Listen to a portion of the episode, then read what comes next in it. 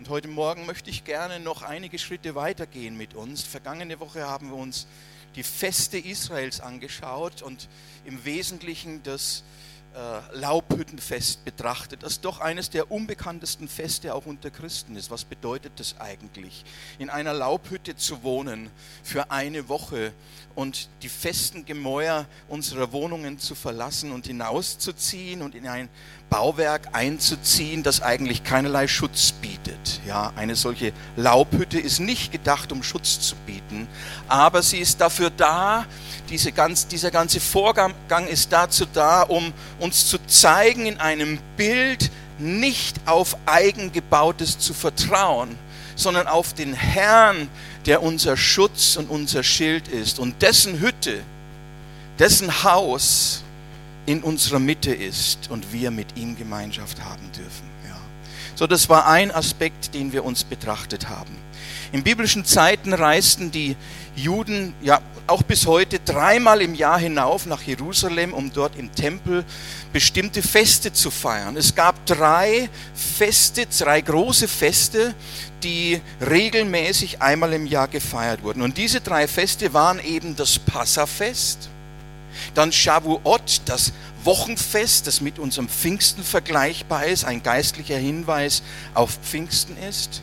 Und schließlich Sukkot als letztes, als Herbstfest, das Laubhüttenfest. Und alle drei dieser Feste, das waren die sogenannten großen Pilgerfeste zu denen Juden aus der ganzen damaligen Welt nach Jerusalem gepilgert sind, um dabei zu sein bei diesen Festen, die Gott selbst äh, gesetzt hatte.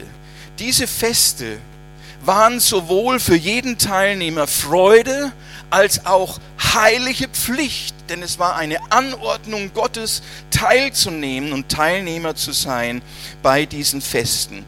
Und Gott sagt eben, dass zu diesen drei Festen alle Männer Israels vor dem Herrn, ihren Gott, erscheinen sollen. Und zwar an dem Ort, den er dafür ausgewählt hat. Und das war Jerusalem mit dem Tempel. Allerdings, und das haben wir das letzte Mal nicht besprochen und heute erwähne ich es nur, wir werden das ein anderes Mal genauer anschauen, allerdings sollten sie nicht mit leeren Händen vor Gott erscheinen.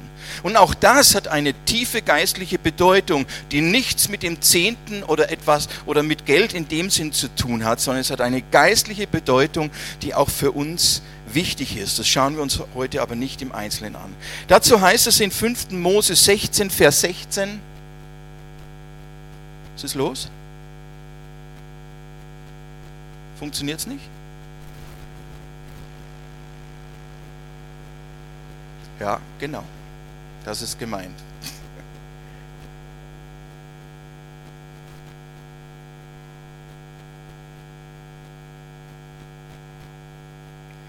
In 5. Mose 16, Vers 16, dreimal im Jahr soll alles bei dir, was männlich ist, vor dem Herrn, deinen Gott, erscheinen, an der Stätte, die er erwählen wird.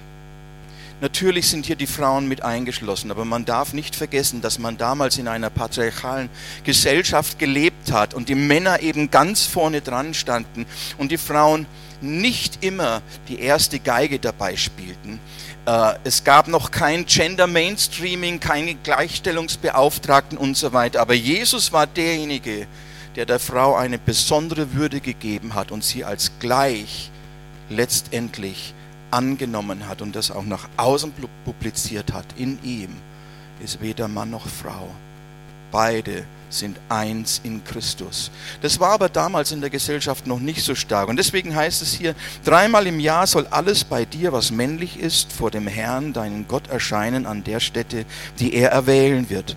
Am Fest der ungesäuerten Brote und am Fest der Wochen und am Fest der Laubhütten und man soll nicht mit leeren Händen vor dem Herrn erscheinen, sondern jeder nach dem, was seine Hand geben kann, nach dem Segen des Herrn deines Gottes, den er dir ge gegeben hat. Wir werden noch an anderer Stelle genau auf diesen letzten Abschnitt eingehen.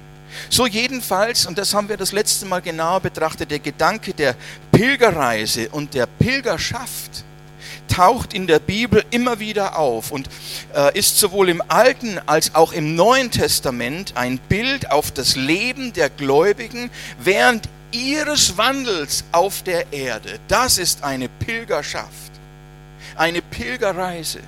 Ja. Die geistliche Bedeutung dieser Pilgerreisen aber die, Pilgerreisen zu den Festen, die Wallfahrten, die man unternommen hat, zu den jährlichen Festveranstaltungen. Das ist nicht alles, was uns die Bibel zeigt im Hinblick auf Pilgerschaft, sondern im Besonderen geht es dabei auch um die Wanderungen und um die Reisen des Volkes Israels während seiner gesamten Geschichte. Und deshalb nehmen diese Reisen in der Bibel auch einen so breiten Raum ein, Ganze Seiten und Kapitel werden mit diesen Reisen gefüllt und deren Inhalte beschrieben, was auf diesen Reisen alles geschehen ist. Im Alten Testament sind Reisen und Wanderungen ein ganz wesentliches Element der Geschichte des Volkes Gottes und der einzelnen Gläubigen. Von Abrahams Aufbruch in Ur in Chaldea und seiner Glaubenswanderung bis hin nach Kanaan wo er in dieses Land kam, das Gott, in das Gott ihn führen wollte und er war dort nicht einmal ein echter Einwohner. Er blieb ein Reisender, selbst in diesem Land, das Gott ihm versprochen hatte. Über den Auszug der Israeliten aus Ägypten und ihrer 40-jährigen Wanderschaft in der Wüste bis hin zu der Verschleppung der Juden ins Exil nach Babylonien und ihre Rückkehr von dort zurück nach Israel. Alles das gehört hier hinein.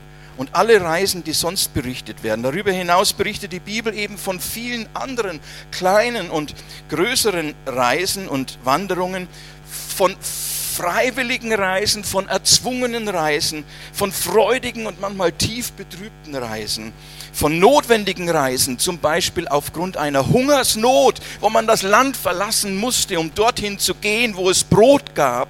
Ja. Und die Bibel berichtet von den Gefahren und von den Feinden, denen sie unterwegs begegneten und von den Rettungen des Herrn, die die Menschen dabei ständig und immer wieder erlebt haben. Die Geschichten, die hier oft in vielen Einzelheiten erzählt werden, das wird ja äh, oft sehr breit erzählt, bis in die kleinsten Details hinein, die Erfahrungen, die diese Reisenden gemacht haben und die Lehren, die daraus gezogen werden sollen, die sind für uns heute, so lesen wir es im Neuen Testament, ein lebendiger Anschauungsunterricht im Hinblick auf unsere eigene Reise und unsere eigene Wanderschaft und unser eigener Weg auf der Erde bis in den Himmel. Bis in den Himmel. Davon, das sagt der Apostel Paulus, das ist geschrieben uns zum Vorbild. Davon sollen wir lernen, wie unsere Pilgerschaft auf der Erde hier auch ausschauen kann. Das ist bei jedem etwas anders. Ja? Je nachdem, wie Gott meint, dass er uns führt. Aber im Großen und Ganzen erleben wir ähnliche Dinge und gehen durch ähnliche Dinge hindurch. Und selbst so mysteriöse und rätselhafte Gestalten wie die Weisen aus dem Morgenland, die ja auch eine lange Reise hinter sich hatten, von Babylonien bis nach Israel, um bei der Geburt Jesu dabei zu sein, die gehören auch dazu. Heißt es zum Beispiel in Matthäus 2, Vers 1 und 2, als aber Jesus zu Bethlehem in Judäa geboren war in den Tagen des Königs Herodes, siehe, da kamen Weise vom Morgenland nach Jerusalem und sprachen, wo ist der König der Juden, der geboren worden ist? Denn wir haben seinen Stern im Morgenland gesehen und sind gekommen, ihm zu eine lange Reise auf sich genommen. Heute geht es um eine lange Reise. Darf ich mal fragen, wer von euch kennt das Buch Die Pilgerreise? Ja, doch, es sind einige, aber es sind bei Weiben nicht die Mehrheit. Ja, es sind nicht, nicht die Mehrheit. Wir wollen einmal, einmal sehen, was es damit auf sich hat. Der Ausgangspunkt ist heute nicht so sehr eine Schriftstelle, sondern ein Buch, das auf vielen Schriftstellen gründet und was dieses Buch uns zu sagen hat. Zuerst zurück zur Bibel. Im ersten Buch der Bibel sehen wir, wie Abraham oder Abraham, wie er damals noch hieß, ein Mann, der Gott suchte, von Gott selbst aufgefordert wurde, sein Land zu verlassen, um in das Land zu gehen, das Gott ihm zeigen wollte. Er hat es ihm noch gar nicht gezeigt. Er wollte es ihm zeigen und fordert ihn auf, jetzt seine Heimat zu verlassen, seine Familie zu verlassen. Und er nimmt nur die engsten Verwandten mit und macht sich auf. Und als er sich schließlich eben aufmacht und loszieht, weiß er noch nicht einmal, wohin die Reise geht. Das wäre schon ein Punkt, über den man eine Stunde sprechen kann. Er wusste zu dem Zeitpunkt noch nicht, wo es hingeht. Er wusste nur, dass Gott ihn aufgefordert hat, steh auf und geh in das Land, das ich dir zeigen werde. Aber er vertraut Gott und verlässt sich ganz auf Gottes Versprechen, ihn zu führen und mit ihm zu sein. Im Neuen Testament lesen wir dann später über seine Pilgerreise in Hebräer 11, Vers 8 bis 10. Durch Glauben war Abraham, als er gerufen wurde, gehorsam auszuziehen an den Ort, den er zum Erbteil empfangen sollte. Und er zog aus, ohne zu wissen, wohin er komme. Durch Glauben siedelte er sich im Lande der Verheißung an, wie in einem Fremden, und wohnte in Zelten mit Isaak und Jakob, den Miterben derselben Verheißung. Das waren äh, seine äh, Kinder und Enkel. Kinder und Enkel, die eben alle in diese Verheißung Gottes mit eingeschlossen waren. Denn er, er erwartete die Stadt, die Grundlagen hat, deren Baumeister und Schöpfer Gott ist. In Vers 9 übersetzt die gute Nachricht, und er war in dem Land wie ein Fremder der in einem Zelt wohnte. Und in Apostelgeschichte 7, ab Vers 3 heißt es, und Gott sprach zu ihm, geh aus deinem Land und aus deiner Verwandtschaft und komm in das Land, das ich dir zeigen werde. Und dann wird es kommentiert. Und er gab ihm keinen Erbteil darin, auch nicht einen Fuß breit. Erstaunlich. Erstaunlich. Er ruft ihn in dieses Land, sagt, es wird dein Land sein. Und dann ist er da und dann gibt er ihm kein Erbteil, kein Fußbreit. Er bleibt ein Wanderer auch in dieser Zeit. Gott führt ihn also in das Land, das er versprochen hat. Und er lebt, Abraham lebt dann in diesem Land trotzdem wie ein, wie ein Fremdling. Nicht in einem festen Haus, sondern in einem Zelt. Alle Zeit bereit zum Aufbruch, dass es weitergeht. So eine andere Schlüsselerzählung der Heiligen Schrift ist natürlich der Exodus, um dem, über den haben wir vergangene Woche kurz geredet. Der Auszug der Israeliten aus Ägypten und ihre Wanderung durch die Wüste, eine komplette Generation lang, ein ganzes Menschenleben lang. Und auch hier sehen wir ein Leben der Wanderschaft. Und zwar eines ganzen Volkes. Nicht nur eine Einzelperson oder eine Familie wie bei Abraham, sondern jetzt hier die Wanderschaft eines gesamten Volkes. Und zwar immer im Hinblick auf das verheißene Land, das Gott verheißen hatte. Ja? Und in das sie doch alle so gern gelangen wollten. Ja? Das war ihre Triebfeder, in dieses Land zu kommen und dieses Land schließlich zu erreichen. Beschrieben werden ihre Siege, aber auch ihre Versuchungen und Sünden werden berichtet. Dazu die Bestrafungen, aber auch die Rettungen Gottes, der sich ihnen immer und immer wieder gnädig zuneigt, bis sie schließlich nach 40 Jahren das Land erreichen, das die ganze Zeit so nah war und gleichzeitig irgendwie doch noch fern. Und dieses Muster zieht sich irgendwie durch die gesamte Bibel. Und dabei zeigt die Heilige Schrift dann auch noch, wenn man beginnt von Anfang an zu lesen, die Hintergründe dieser Wanderschaft. Und wir erfahren, wie der Mensch schon am Anfang, ganz am Anfang der Menschheitsgeschichte, seine eigentliche Heimat verlor, sein wahres Zuhause verlassen und auswandern musste. Auswandern musste. Und alles beginnt bereits im ersten Buch der Bibel. Gleich auf den ersten Seiten wird uns berichtet, dass schon nach einer kurzen Zeit des Glücks und der Wonne im Garten Gottes der Mensch aus dem Paradies vertrieben wurde. Der Sündenfall des Menschen, nämlich, dass er so sein wollte wie Gott, sich unabhängig machen wollte wie Gott, dass er Gott nicht mehr brauchte. Das war der Sündenfall, ja. hatte tiefgreifende Konsequenzen für ihn. Der Mensch wurde verbannt und sozusagen des Landes verwiesen. Er wurde ausgeschlossen aus der Gemeinschaft mit Gott. Er und alle seine Nachkommen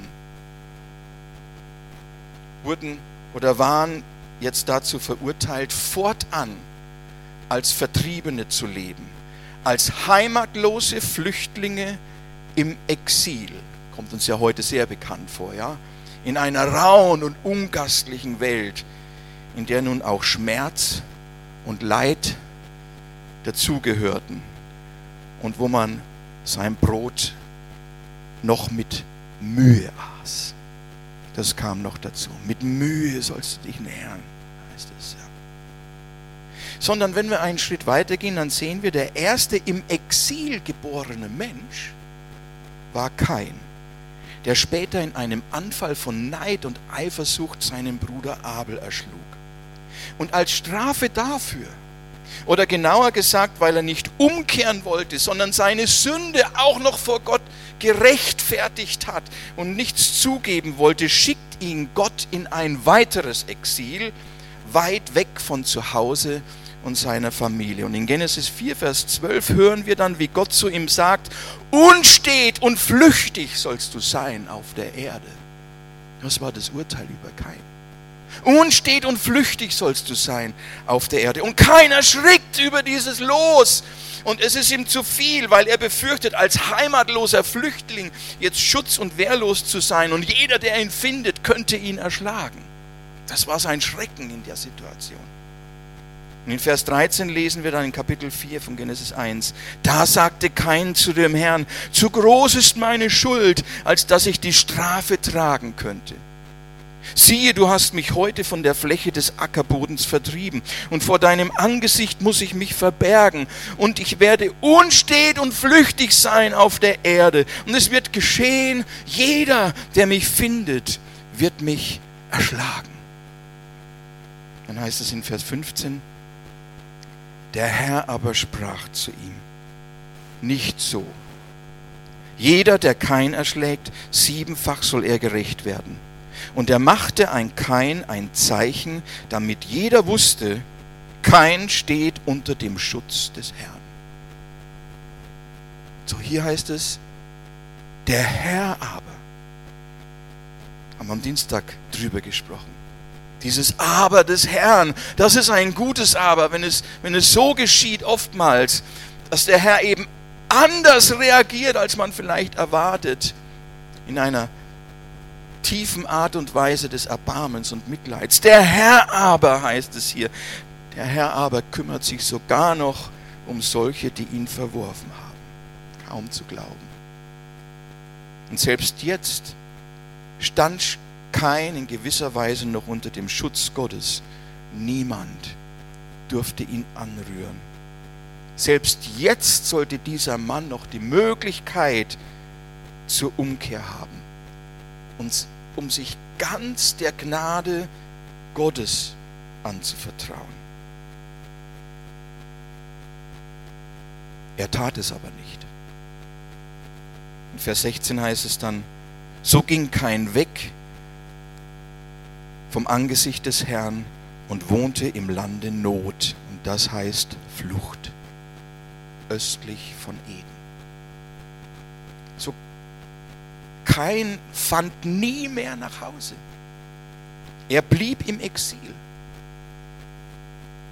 Er starb als ein Verbannter fern von Gott und fern seiner eigentlichen Bestimmung, der Heimat, die Gott für ihn hatte. Wie traurig ist das? Wie traurig. Da fragt man sich schon, warum ist das so? Warum kehren manche nicht mehr nach Hause zurück?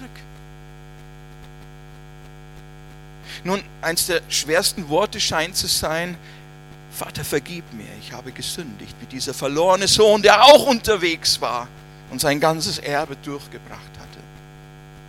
Aber er ging in sich, schlug sich ans Herz und auf die Brust und kommt zurück und sagt, Vater, vergib mir, ich habe gesündigt. Kein blieb im Exil und starb dort. Ich habe einmal im Lexikon und auch bei Wikipedia, das macht man ja heute nachgelesen, was Exil eigentlich bedeutet und wie man Exil definiert. Ich habe es ein bisschen zusammengefasst, ich lese es einmal. Dort heißt es, das Wort Exil kommt von dem lateinischen Begriff Exilum und bedeutet Verbannung oder als Verb verbannt. Das heißt, in der Fremde weilend. Es bezeichnet die Abwesenheit eines Menschen oder einer ganzen Volksgruppe aus der eigenen Heimat, die aufgrund von Ausweisung, Verbannung, Vertreibung, Ausbürgerung oder Zwangsumsiedlung hervorgerufen wurde. Da das Exil typischerweise auf Unfreiwilligkeit beruht, empfinden die Exilanten, die Verbannten, ihren Zustand meist als unerwünscht und bedrückend. Sie streben daher in der Regel eine baldige Rückkehr ins Heimatland an, sobald der ursprüngliche Grund für den Gang ins Exil beseitigt ist. Fand ich interessant, diese Aussage. Sobald der ursprüngliche Grund für den Gang ins Exil beseitigt ist. Sobald der Weg zurück wieder frei ist, könnte man auch sagen. Dann heißt es weiter, Menschen im Exil nennt man auch Exilanten. Gleichzeitig sind sie Migranten, weil sie nicht in ihrem Herkunftsland leben. Der Begriff Migration stammt vom lateinischen Verb migrare, das so viel wie wandern, auswandern oder sich bewegen bedeutet. Nun, wenn man davon ausgeht, dass wir Pilger sind, dann sind wir in diesem Sinne also auch alle Leute mit Migrationshintergrund. Stimmt? In diesem Sinne sind wir alles Leute mit Migrationshintergrund. Denn das hier ist nicht unsere wirkliche Heimat. Ist es nicht. Und wie das Volk Gottes im Alten Testament, so sind eben auch wir auf einer Reise. Genauer gesagt, wir sind schon auf der Heimreise. Denn der Grund unseres Exils ist in der Zwischenzeit beseitigt. Stimmt? Ja, der ist beseitigt. Ja? Und die Cherubim, die den Zugang zum Baum des Lebens und zum Paradiesgarten versperrten, die sind abgezogen. Der Weg zurück ins Vaterhaus ist, seit Jesus, der Retter, gekommen ist, wieder frei. Und deshalb streben wir als Christen, als Gläubige, die an diesen Retter glauben, streben wir danach zurückzukehren. Die Exilanten kehren heim in ihre wirkliche Heimat. Das ist die grundsätzliche Situation, in der auch wir leben. Das Alte Testament erzählt von Reisen und Wanderungen, vom Leben im Exil und dem Unterwegsein in die bleibende Stadt. In die Stadt, die von Gott errichtet ist, ja, heißt es an einer Stelle. Und für die Gläubigen des Neuen Testamentes, und das sind wir, seit 2000 Jahren leben wir im Neuen Testament, wenn wir denn im Neuen Testament leben. Denn du kannst im Neuen Testament leben und dennoch dich alttestamentlich ausrichten. Das geht. Das bedeutet nicht, dass das Alte Testament für uns nicht zählt. Es zählt so viel wie das Neue. Und das eine ist ohne das andere nicht erklärbar, nicht fassbar und nicht greifbar. Ja. Beides gehört zusammen. Aber im Alten Testament sehen wir in den Wanderungen, in den Reisen, in allen Bildern, die dort benutzt werden, die ja wirkliche Geschehnisse waren, eine Symbolik auf das Leben im Neuen Testament, das entsprechend dann im Neuen Testament gelebt wird. Wir unternehmen normalerweise keine Reise wie die aus dem Alten Testament.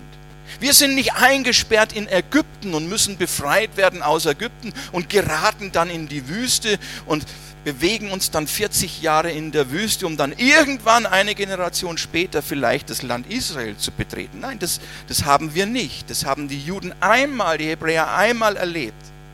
Aber es gibt eine geistliche Wanderung, einen geistlichen Auszug, eine geistliche Befreiung aus der Gefangenschaft und eine Wanderung in der Wüste, ein Einzug ins verheißene Land und eine Pilgerschaft und eine Wanderschaft, die auch für uns durch unser ganzes Leben hindurchführt. So für die Gläubigen des Neuen Testaments, das sind wir, sind die Reisen und die Wanderungen, die hier geschildert werden, Vorbilder, Modelle unserer eigenen Reise und unserer Wanderschaft durch das Leben auf der Erde bis auch wir schließlich zu Hause ankommen. So lange geht das. Bis auch wir zu Hause ankommen.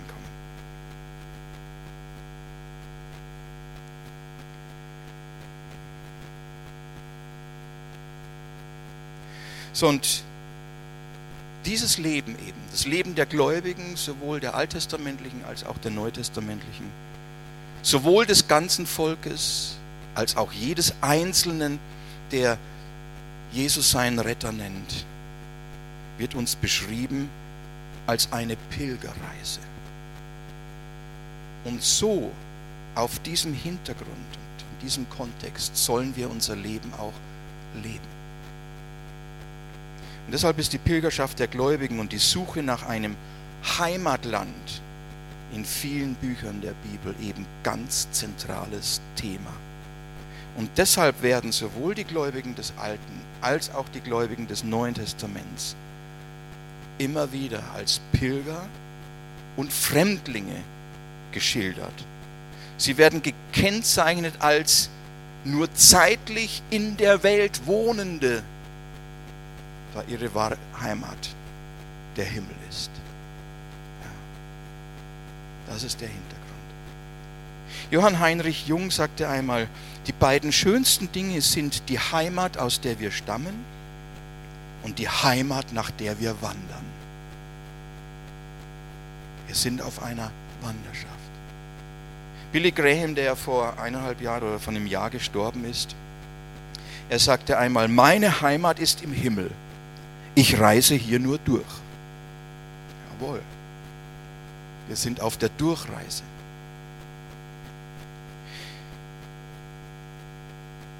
Und die ersten Jahrhunderte war das auch das grundlegende Verständnis der Gemeinde und der Gläubigen dieser Zeit. Wir sind nur Durchreisende. Diese Haltung, diese Sichtweise, diese Grundlage ihres Glaubenslebens war ganz wichtig für sie. Wir gehen in den Himmel, wir sind unterwegs. Und es hatte eine solche Kraft, dass sie dem, was von der Welt her kam und auch wo sie Angriffen und Versuchungen und Dingen ausgesetzt waren, dass sie hier eine größere Kraft hatten, durch Dinge durchzugehen. Das hat sie stärker getragen, weil es sie ausgerichtet hat auf das Ziel, von dem sie nicht gelassen haben. Sie haben sich selbst als Reisende gesehen, auf dem Weg nach Hause, auf der Durchreise als Gast oder Fremdling ohne feste Bleibe hier auf dieser Welt. So ein Gast ist man ja immer nur vorübergehend. Ein Gast kann zwar für längere Zeit irgendwo bleiben, aber irgendwann kommt der Zeitpunkt, wo er wieder aufbrechen muss, ja, wo er weiterziehen muss, beziehungsweise um nach Hause zu gehen. Das ist der Status eines Gastes. Er ist nicht so fest an einem Ort. Er ist Gast, er ist Ziehender, er ist Reisender. Und es geht wieder zurück nach Hause. In diesem Buch, die Pilgerreise von John Bunyan, heißt es in der Einleitung, dieses Buch möchte Reisenden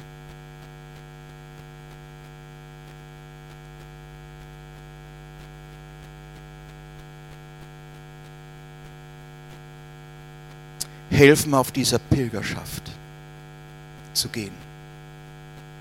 Bunyan schrieb dieses Werk als eine allegorische Erzählung. Wer es nicht kennt, kann sich schwer vorstellen, wie das aufgebaut ist. Aber es ist sehr, sehr tiefgehend und beschreibt die tiefsten geistlichen Wahrheiten in Form dieser Wanderschaft, äh, wo ein Mann beginnt zu sehen, dass er verloren ist, dass er eine große Last mit sich herumschleppt und diese Last ihn nie Frieden verschafft. Er will diese Last loswerden und er zieht los, um den Ort zu finden, wo er diese Last loswerden kann. Und unterwegs begegnet ihm ein Mann mit Namen Evangelist und er sagt ihm, wo er hingehen muss, nämlich auf diesen Hügel, wo ein Kreuz steht. Und er kämpft sich zu diesem Hügel vorwärts und letztendlich verliert er an diesem Hügel, an diesem Kreuz seine Last. Und dann geht es weiter in dieser Reise, bis er schließlich am Ende in diese Stadt kommt, in die er immer kommen wollte. So, Bunyan schrieb dieses Werk als allegorische Erzählung während einer insgesamt zwölfjährigen Haftzeit, zu der er wegen Predigens des Evangeliums außerhalb der anglikanischen Kirche verurteilt worden war. Ja. Was damals in England streng verboten und unter Strafe gestellt war. Gibt es denn sowas auch? Ja, es gibt es, ja. Und er saß lange Jahre ein und hat dieses Buch geschrieben. Das Buch schildert jetzt die Reise eines Mannes namens Christian oder Christ auf seinem Weg durch die irdische Welt bis in die himmlische Stadt, wo er sich auf den Weg macht. Und auf diesem Weg begegnen ihm jetzt zahlreiche allegorische Figuren aus dem Bereich der Glaubenswelt, die entweder versuchen, ihn aufzuhalten, ihn zu stoppen, ihn zu bremsen oder ihn voranzubringen, ihm zu helfen, ihn weiterzubringen. Und bis zu dieser himmlischen Stadt hat Christian, hat Christ zahlreiche Stationen zu bewältigen. Und das Buch beschreibt eben in allegorischer Weise die inneren und zeitlichen Prozesse, die er dabei durchlaufen muss. Und das beschreibt etwas eben auch von unserem diese inneren und zeitlichen Prozesse, die auch bei uns geschehen, wie Gott uns auch, auch uns führt.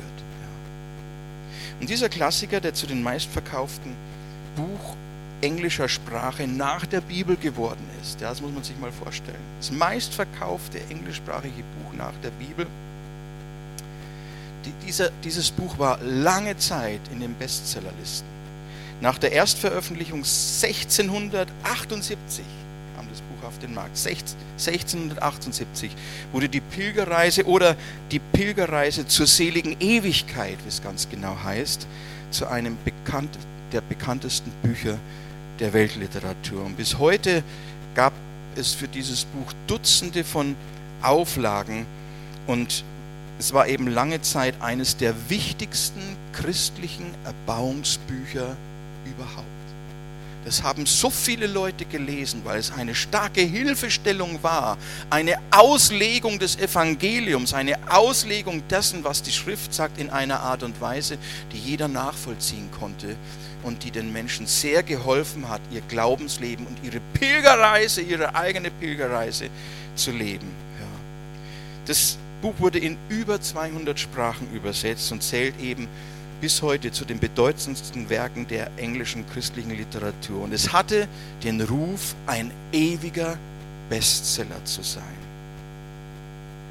Aber in den letzten, würde ich sagen, Jahrzehnten wird es immer seltener verkauft. Es wird zunehmend schwieriger, überhaupt eine Ausgabe zu bekommen. Ich weiß, vor etwa zwei Jahren kam wieder einmal eine Ausgabe heraus. Ich weiß jetzt aber nicht von welchem Verlag. Ich hatte dieses Buch, weil ich vor 30 Jahren etwa einmal eine Jugendfreizeit gemacht habe, das auf diesem Buch aufgebaut war. Ja. Sieben Tage lang, jeden Tag ein anderes Stück aus diesem Buch. Für junge Leute damals. Das war eine Erfahrung, die ich nie vergesse, weil diese jungen Leute haben so stark auf das reagiert, wie ich es nie erwartet hätte. So, aber heute findet man das Buch kaum mehr. Warum?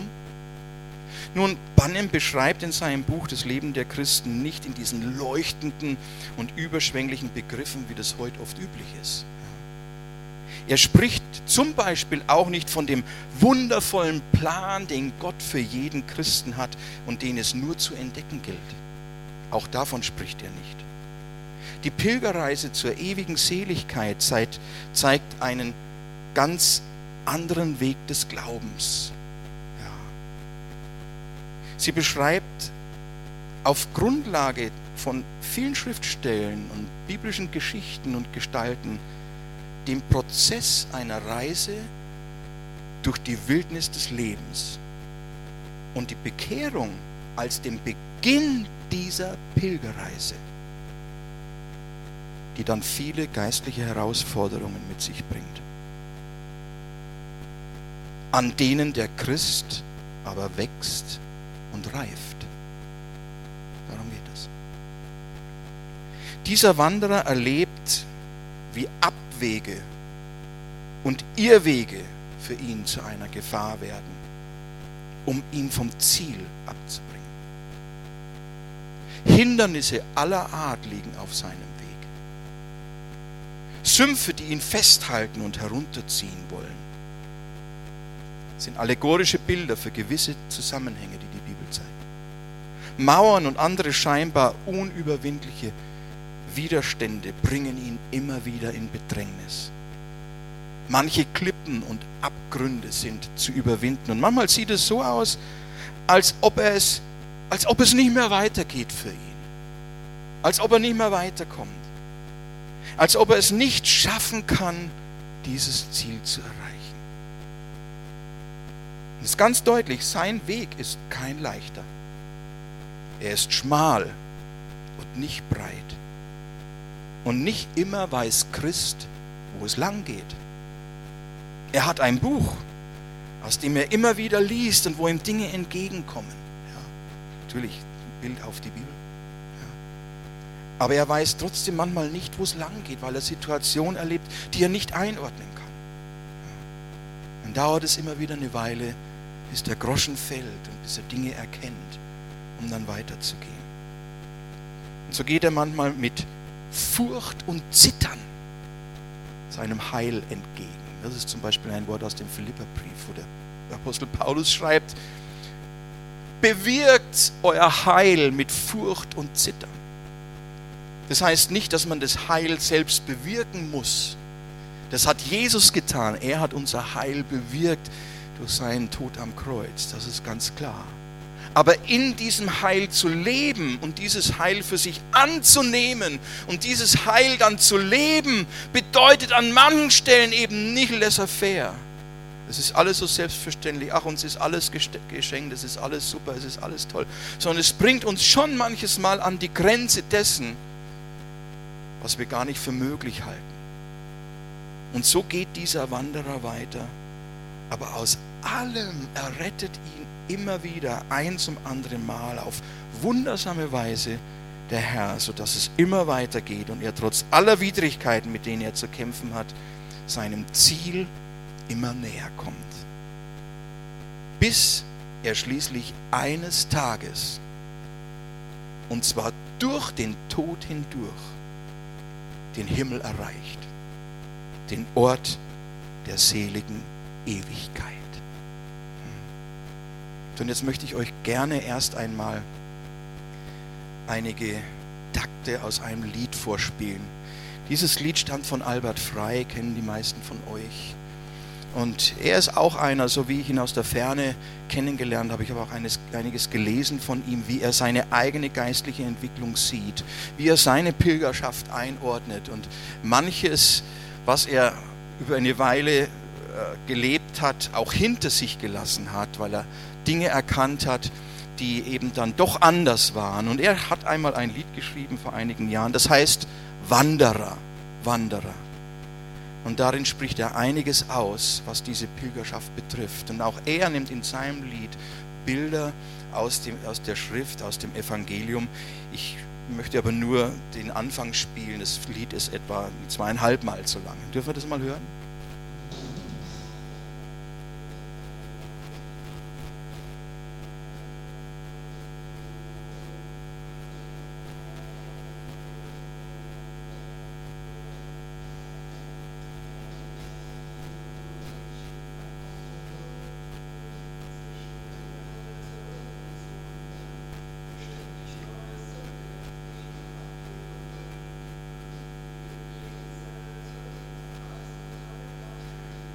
Bisschen lauter bitte.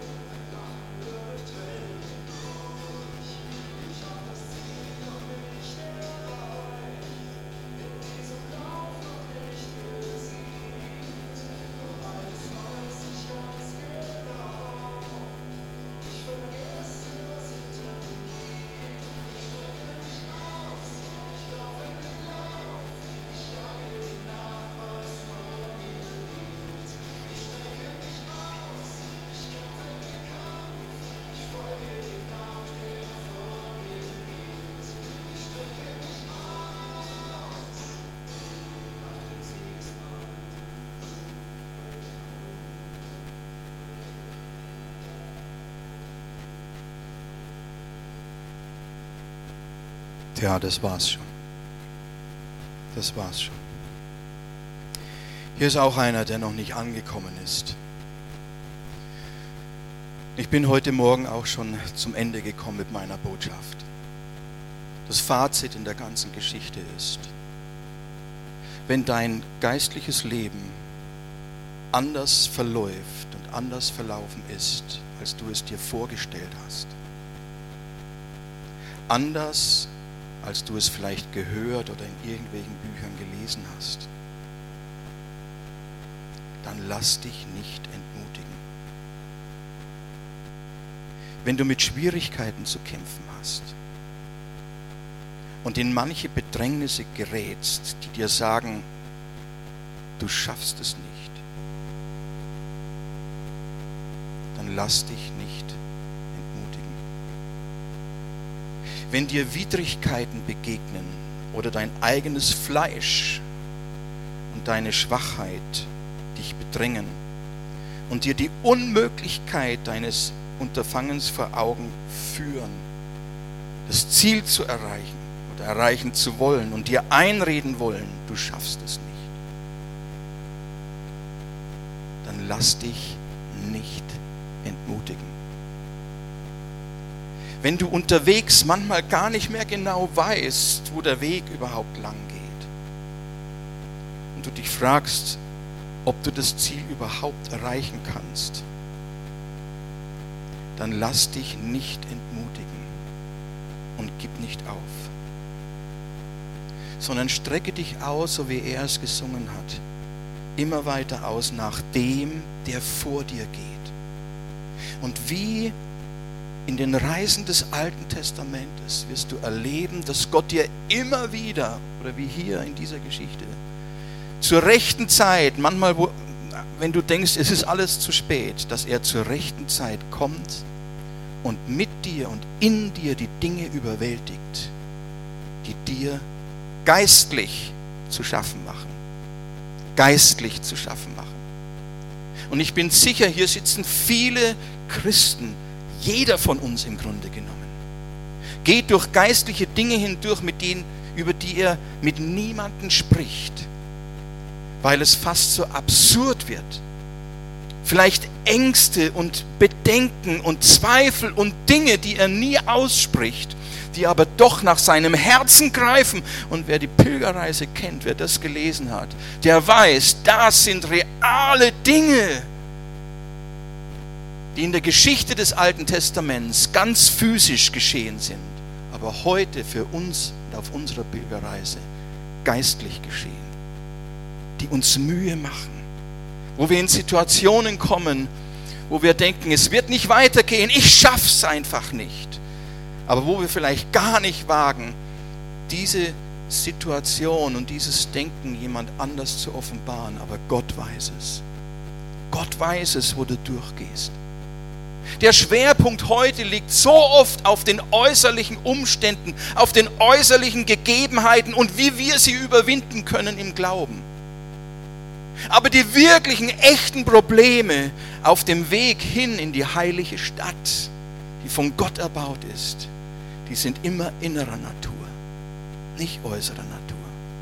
Die sind immer geistlich. Und hier wird unsere Pilgerreise vorwärts gebracht. Unserem geistlichen Lauf, in unserem geistlichen Wandel. Mit all den Dingen, die nach uns greifen, mit Abwägen, mit Schwierigkeiten, mit Hindernissen, mit Bedrängnissen. Alles das spielt sich innerlich und geistlich ab.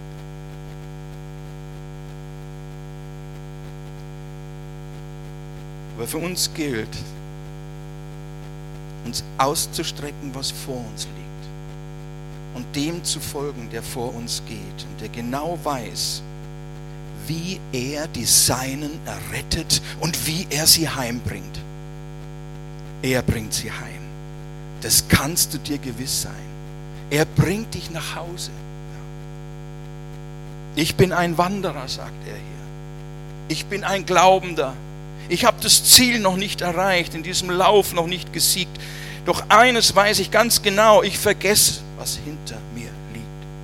Ich strecke mich aus, ich laufe den Lauf, ich jage dem nach, was vor mir liegt. Ich strecke mich aus, ich kämpfe den Kampf, ich folge dem nach, der vor mir geht. Ich strecke mich aus nach dem Siegespreis. Siegespreis. Und dieser Mann, der hat uns das vorgemacht. Er musste durch vieles hindurchgehen, aber er hat nie aufgegeben.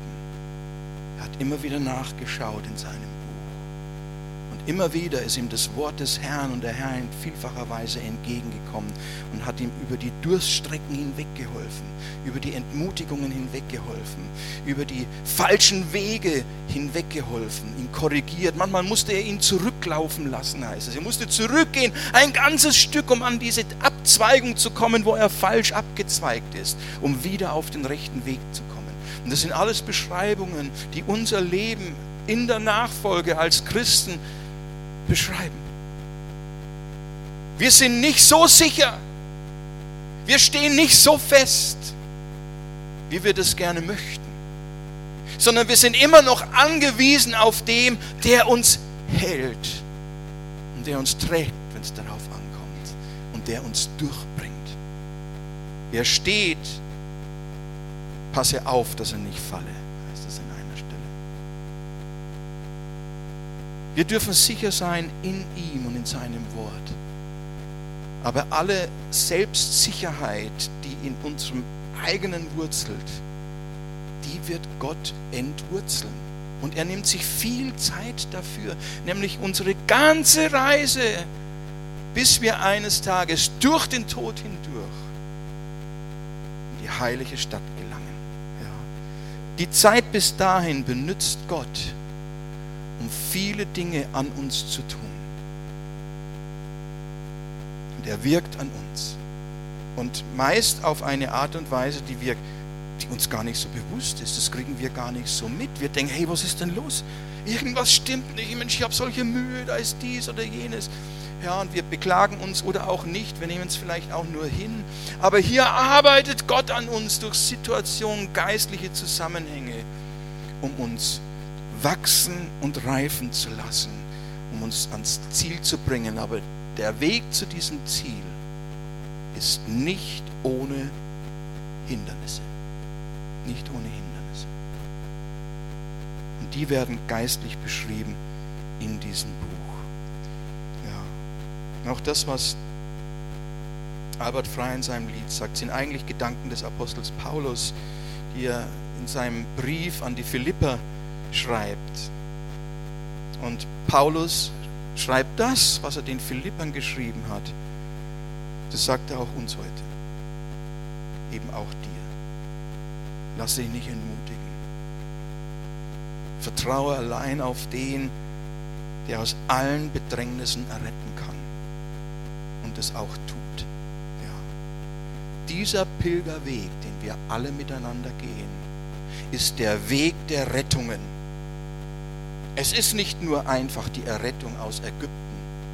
Es ist nicht nur den Hügel erklimmen, wo das Kreuz steht, um dort seine Last loszuwerden, sondern der rettende Gott ist mit uns auf dem Weg der Errettungen, um uns zu erretten in allen Situationen, wo wir Rettung nötig haben.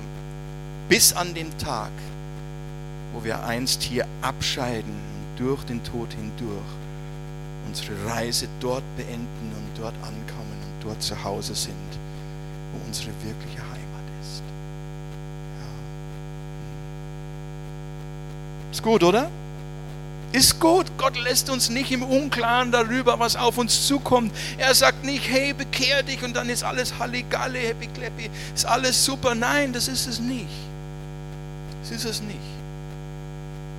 Sondern manches ist schwer. Ja, und das ist das, was Jesus sagt. Wer sein Leben erretten will, der wird es verlieren. Wer es aber verliert um meinetwillen. Wer sagt, Jesus, ich blicke nicht mehr durch. Ich kann hier nicht selber, ich kann mich nicht mehr halten. Rette du mich! Der wird von ihm gerettet. Dessen Leben bleibt gerettet und heil, wird heil. Und das ist der Weg, den wir zu gehen haben. Und es ist, geschieht nicht nur einmal an einem Punkt sondern je länger du gehst, desto öfter wirst du auch diese Dinge und Zusammenhänge erfahren in deinem geistlichen Leben.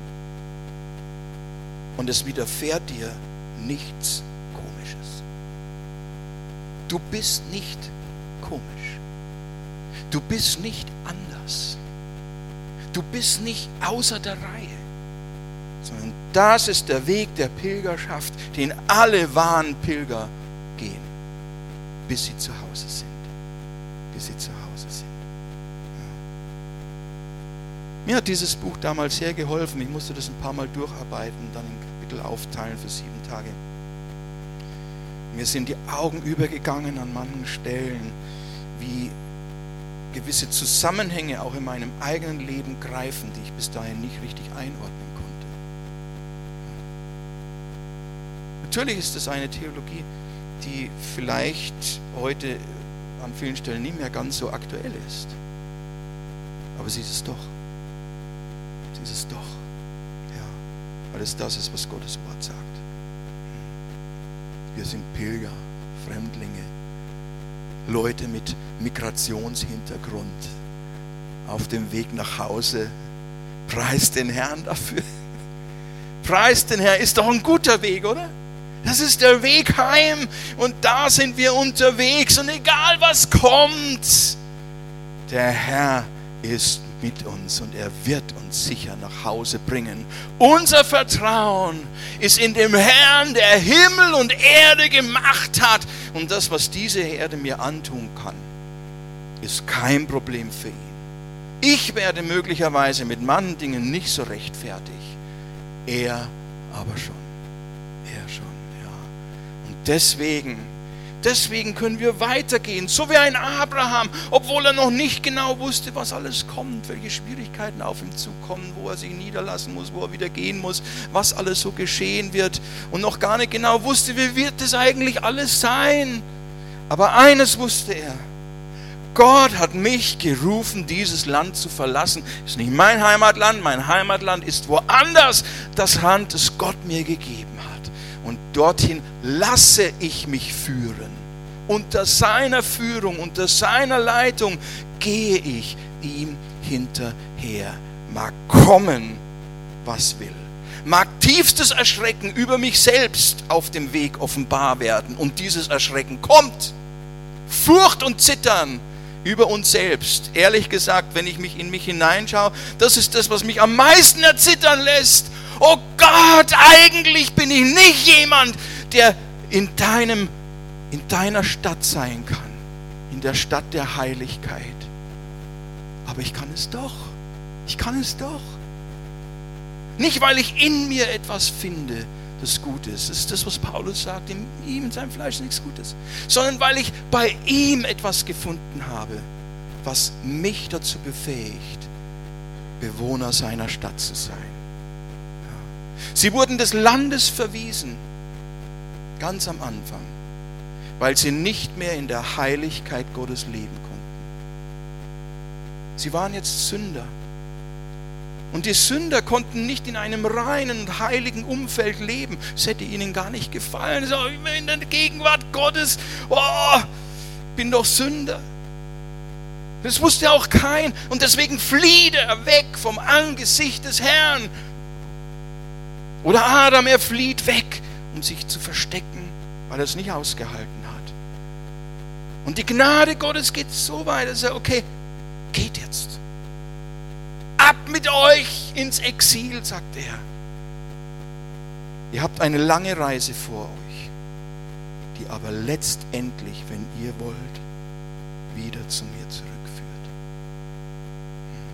Und dann, dann wird der Grund eurer Ausweisung weggenommen sein. Ist doch toll, oder?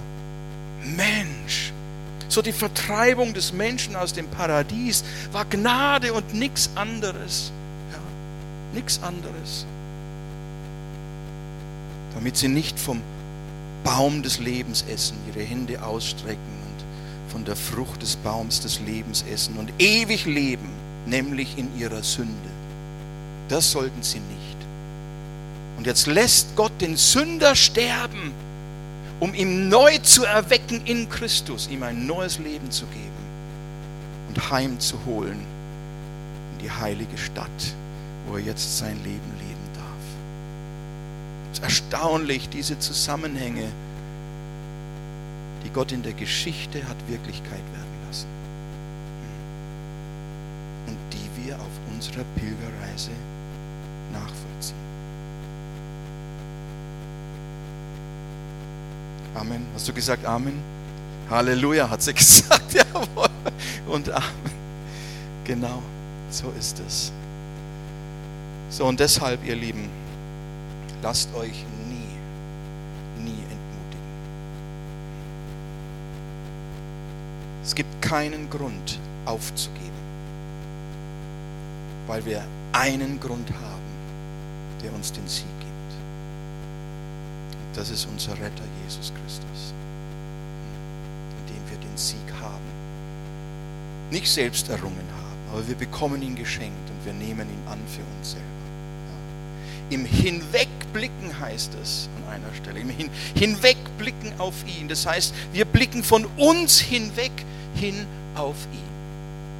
Und dort liegt unser Heil. Befreiung von all dem Unheil. Aber die letztendliche Befreiung wird erst geschehen, wie bei diesem Pilger hier, bei diesem Wanderer. Wenn wir durch den Tod dann letztlich allem absterben, was noch irgendwie an uns haftet. Das sind tiefe geistliche Wahrheiten, ihr Lieben, die Gott uns zeigen möchte, weil er uns ermutigen will, nicht an uns selber kleben zu bleiben uns irgendwie durchzukämpfen. Naja, Mensch, ich möchte halt auch ein guter Christ sein. Erster Klasse Christ wäre super. Fühle mich als dritter Klasse Christ. Du, solange du so denkst, wirst du nie in diese Freiheit hineinkommen, die er für uns hat. Ja. Wir sind keine erste Klasse Christen von uns aus. Aber wir haben den einen, der der Erste ist und der Höchste ist. Und mit ihm zusammen dürfen wir unseren Weg gehen egal was unsere Klasse sonst hindert. Ja. Darum geht es nicht. Sondern es geht darum, dass wir uns erretten lassen aus diesem wie heißt es, verkehrten Geschlecht. Aus diesem verkehrten Geschlecht. So, und Jutta, ich gebe dir recht, es wäre gut, wenn viele, wenn viele sich noch erretten lassen würden. Unser Zeugnis ist wichtig dabei. Manche denken, sie haben kein gescheites Zeugnis und was passiert schon in ihrem Leben? Mensch, du, wir haben alle ein super Zeugnis. Ich war Sünder und verloren. Aber Gott hat mich gerettet. Jesus ist für mich gestorben. Sein Blut hat mich reingewaschen und ich habe Gemeinschaft mit Gott. Das ist dein Zeugnis letztendlich. Das ist nämlich der Hinweis auf den Retter.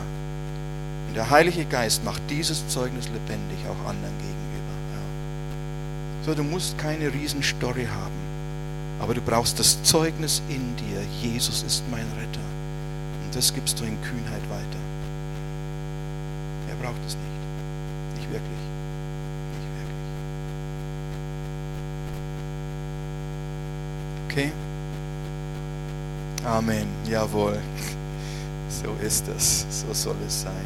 Lass uns aufstehen.